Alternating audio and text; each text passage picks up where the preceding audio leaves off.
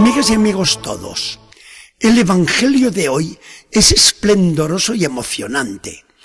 Va Jesús transitando por las calles de Jerusalén o deambulando por los atrios del templo y se topa con un ciego de nacimiento. Los discípulos le preguntan, Señor, ¿por qué este hombre ha de estar así? ¿Qué pecados han cometido él o sus padres? Y Jesús, ni ha pecado él, ni pecaron sus padres. Está así porque va a ser para mucha gloria de Dios.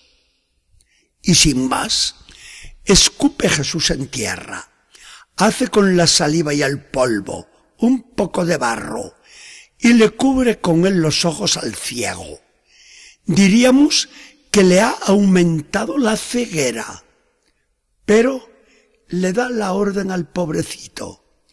Vete ahora a la piscina de Siloé y lávate bien en ella los ojos. El ciego obedece, se lava y salta como un loco por las calles. ¡Que veo! ¡Que veo! Pero, ¿no eres tú el ciego que pedía limosna? ¿Qué ha pasado? Esto se lo preguntan todos. Y él, sí, soy yo, pero ahora veo, ahora veo todo porque ese hombre que se llama Jesús ha hecho fango, me ha restregado con él los ojos, me ha mandado lavarme en la piscina de Siloé, lo he hecho y ahora veo, ahora veo. Los jefes de los judíos, religiosos puritanos y enemigos acérrimos de Jesús, están furiosos, pero divididos entre sí. Dicen unos, hoy es sábado y no se puede trabajar. ¿Cómo ese tal Jesús se ha atrevido a hacer barro con su propia saliva? Ese hombre no viene de Dios. Pero otros, más sensatos, le replican, ¿y cómo puede un pecador realizar semejantes prodigios? Se desarrolla ahora un diálogo patético entre los jefes y el ciego recién curado.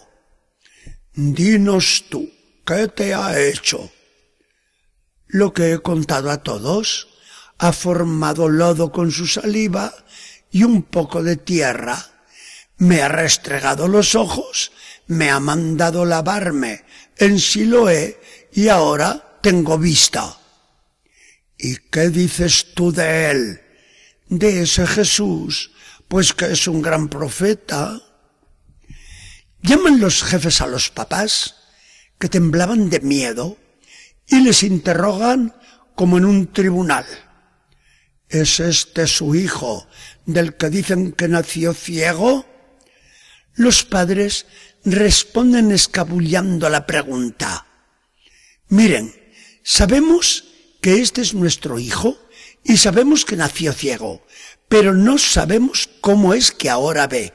Pregúntenselo a él, que ya es mayor de edad. Y de nuevo, ante el recién curado, los jefes apuran todos los argumentos. Vamos a ver, da gloria a Dios. Nosotros sabemos que ese Jesús es un pecador.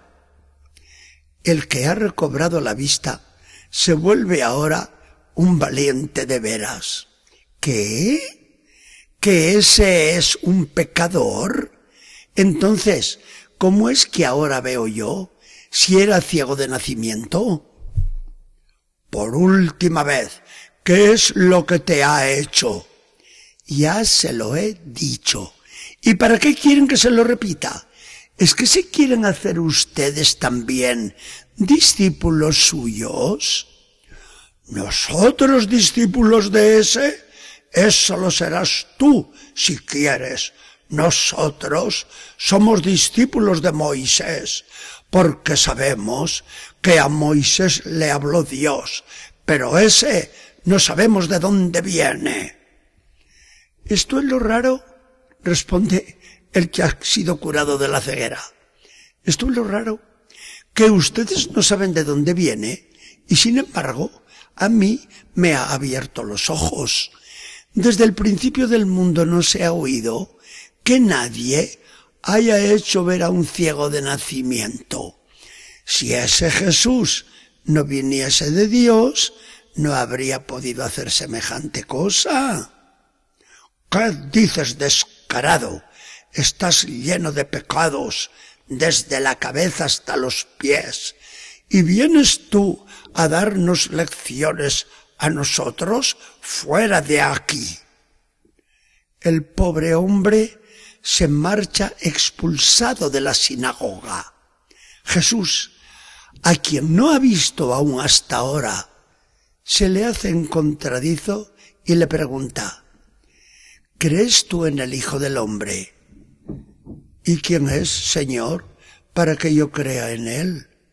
Soy yo el que te está hablando. El pobre excomulgado por los judíos se rinde a Jesús. Sí, Señor, yo creo en ti. Este el Evangelio que hoy nos trae la liturgia. ¿Qué decimos de él? ¿Qué nos quiere decir la Iglesia con este Evangelio. Solo esto. Sin la fe éramos unos ciegos, pero al encontrarnos con Jesús en el bautismo, dejamos de ser ciegos y vemos con claridad toda la revelación de Dios. Es la humildad del creyente contrapuesta a la ceguedad del orgulloso. Solamente el que se deja iluminar por Cristo y solamente Él es capaz de entender las verdades de Dios. Cuando hoy vemos que tantos fallan en su fe, nos preocupamos de veras, porque queremos su salvación. Queremos que todos vean, que no haya ciegos. Queremos que todos nuestros hermanos vayan por el camino recto, sin unos tropiezos que les rompan las piernas o les destrozan el cráneo. Si queremos ahora adivinar la raíz de la incredulidad, pronto echamos de ver que todo se reduce a orgullo. No se quiere aceptar un magisterio superior y se rechaza positivamente la enseñanza de la Iglesia, que es la de Jesús se prefiere dejar conducir por otro ciego, aunque tanto el director como el dirigido caigan en la olla. Y esta comparación es de Jesús. Si un ciego guía a otro ciego, Señor Jesús, otra vez que te pedimos la humildad para creer, otra vez que te decimos, Señor, que vea, Señor, aumenta mi fe. Te lo decimos sabiendo que son muchos los ciegos voluntarios. Y nosotros, por tu gracia, creemos. Creemos en Dios. Creemos en ti, el Cristo Dios y Salvador.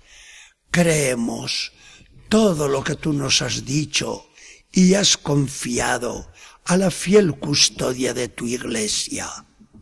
Señor Jesús, consérvanos y acrecienta nuestra fe.